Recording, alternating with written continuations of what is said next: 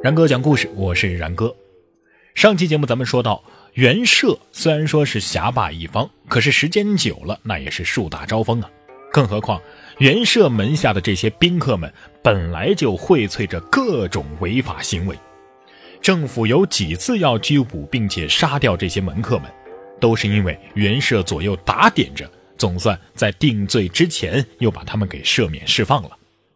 不过精明的袁社可知道，这么下去那不是个事儿。他如果再蹲在这些流氓窝里扛大旗，那迟早自己的脑袋也得挂在城楼的大旗上。于是啊，他就四处活动，想当官想大隐隐于朝廷，来借机避开这群催命鬼。可是你袁社既然骑上了黑势力这匹老虎，想下就能下吗？那可由不得你。神通广大的袁绍在短暂的担任了副土校尉、中郎之后啊，就被免官了。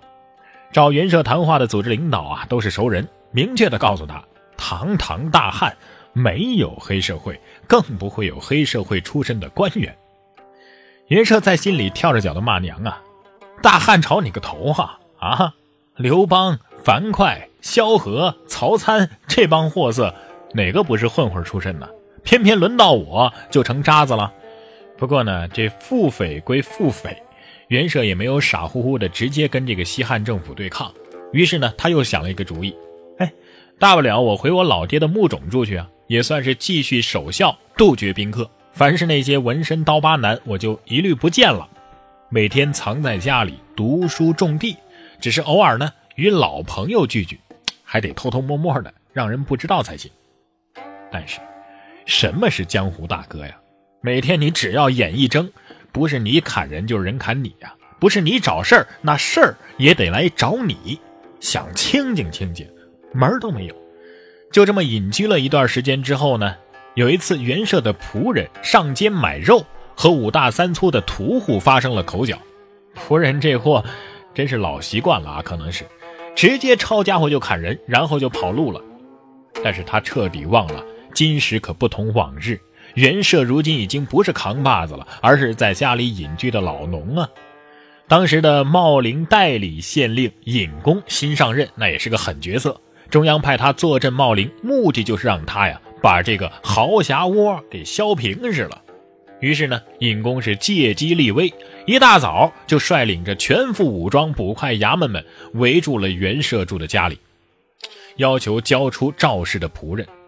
袁社说：“呃，我这仆人跑了。”尹公冷笑说：“呵呵，跑了？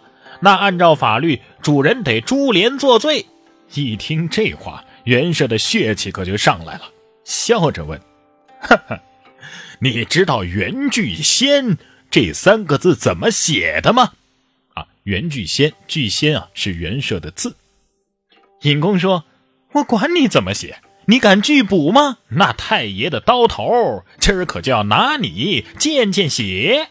可是呢，当他得意洋洋的一瞅左右，不知道什么时候，在官府包围圈的外面又围了几十辆马车，这些可都是闻讯赶来的江湖中人，一水儿的纹身刀疤，目光凶狠，见到袁赦那都低头喊大哥，甚至有喊大爷的。尹公这下可傻了。今儿他要是敢动袁绍一根手指头，那么这些亡命客可是立刻就能把整个县衙给撕成碎片，然后就亡命天涯，甚至能造反呢。于是这局面可就僵持下来了。可是这个时候，谁都没有料到，一生快意恩仇的袁赦，眼见着牵连了这么多朋友，竟然低下了头，找人给尹公递话，愿意服罪。随后，果真就自己脱了衣服，自己绑了自己，双耳插剑，来到了县衙请罪。尹公这下可爽了，这威风也找着了。可是他没瞅见，当光着膀子的袁绍被绑到县衙的时候，有多少小弟眼角都湿了。对于落水狗，尤其是曾经很威风的落水狗，那很多人都是咬着牙花子要痛打的。这边袁绍刚出事，那边就有大石头砸了下来。原来啊，袁绍有一个朋友啊，也是个富翁，叫齐泰伯。这个人呢，有一个同母的弟弟叫王由公，一直都很嫉妒袁绍。这个王由公听说袁绍出了事儿之后啊，飞快的跑到尹公处来来献忠言，说你得罪了袁绍，他的手下可是刺客如云呐，如今您可危险了。而且现如今您只是一个代理县令，将来万一朝廷要是派来了什么正式的县令，那你仍然得回郡里当中层官员呢。到时候披马单枪的，袁绍刺杀你，你怎么办呢？尹公一听这话，一身冷汗就下来了，连忙问计。王由公就告诉他呀：“你得继续收拾袁绍，因为这是符合中央遏制豪强的政策的。你这么一做。”可以争取扶正啊！尹公一听，哎，有道理啊，于是就扒了袁绍老爹的超规格的墓冢，还毁了袁绍居住的冢屋，列举袁绍的罪行，上告中央。果然，尹公也因此扶正了。但是您想啊，他做的这是什么事儿啊？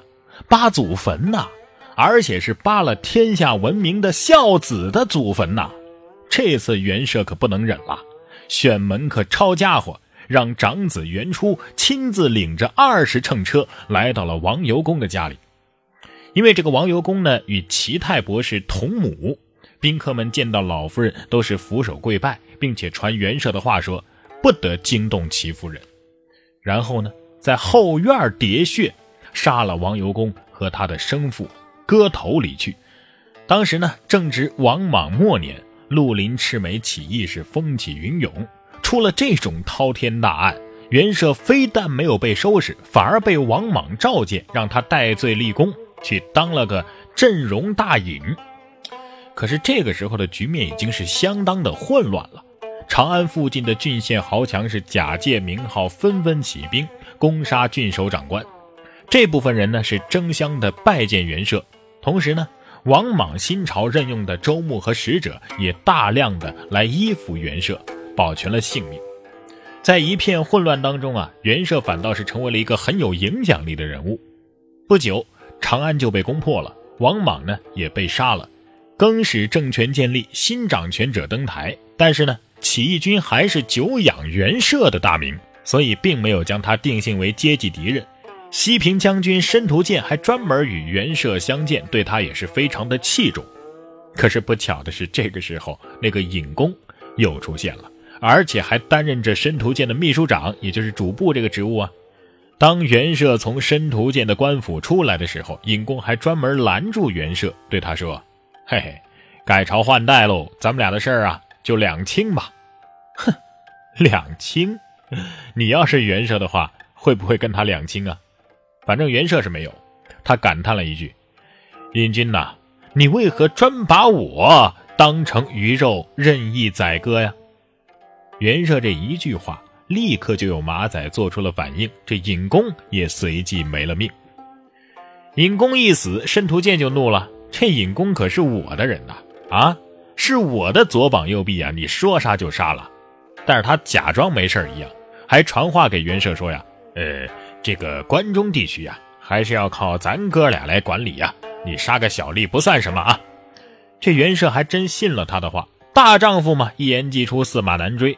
于是呢，他在几十乘车的簇拥之下去找这个申屠建谢罪，结果呀，还没到半路就中了申屠建军队的埋伏，被抓问斩，头啊都被挂在了长安市上。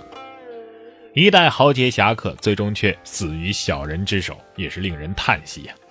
司马迁曾经总结过，像游侠这种人呐，行为虽然说不完全符合道德法律的准则，但是他们言必信，信必果，承诺过的话一定会兑现，甚至是敢于牺牲生命去救知己于危难之中，即便是经历了生死考验，却不自夸。袁绍就是很典型的这一类人。你可以看到他的一生，对于物质、名声什么没有什么强烈的欲望，但是他重孝、重忠、重义、重情。这就是他们活着的准则呀！如果被颠破了，那袁绍就不是袁绍了。而且作为黑道的祖师爷，嗨，袁绍和他的徒子徒孙们还真是不一样。因为袁绍很有文化，在政治上也原本可以有很大的作为的，但是他的内心呢，向往的是一种士的高贵，表现的是追求自由，为人仗义，说话真诚，一点奴才相都没有。这与统治阶级的运转惯性是矛盾的。而袁绍呢，又是一个有济民情怀的人，所以导向暴力啊，也是一件很自然的事情。他虽然说是暴力群体的塔尖人物吧，但是他不通过这种行为来谋利，他是一个仲裁者、协调者的角色。他靠自己的信用，借用各方的力量，主要是去铲除不平，记住弱者，去实现自己心中的那一种公平。但是，不管袁绍的本心如何，一旦乘上了暴力这头厉虎，那他也就不是他了。袁绍的性格从最初的谦和大度，变成了后来的残忍冷血。凡是和他有仇有怨的，那几乎都是难逃一死。原本是少年快意的心，逐渐的变成了潮湿冰冷、蛛网四布。而当他想要退出的时候，他发现自己与这样一头厉虎已经融为一体了。要么你就去吃人，要么你就得被别人给吃了。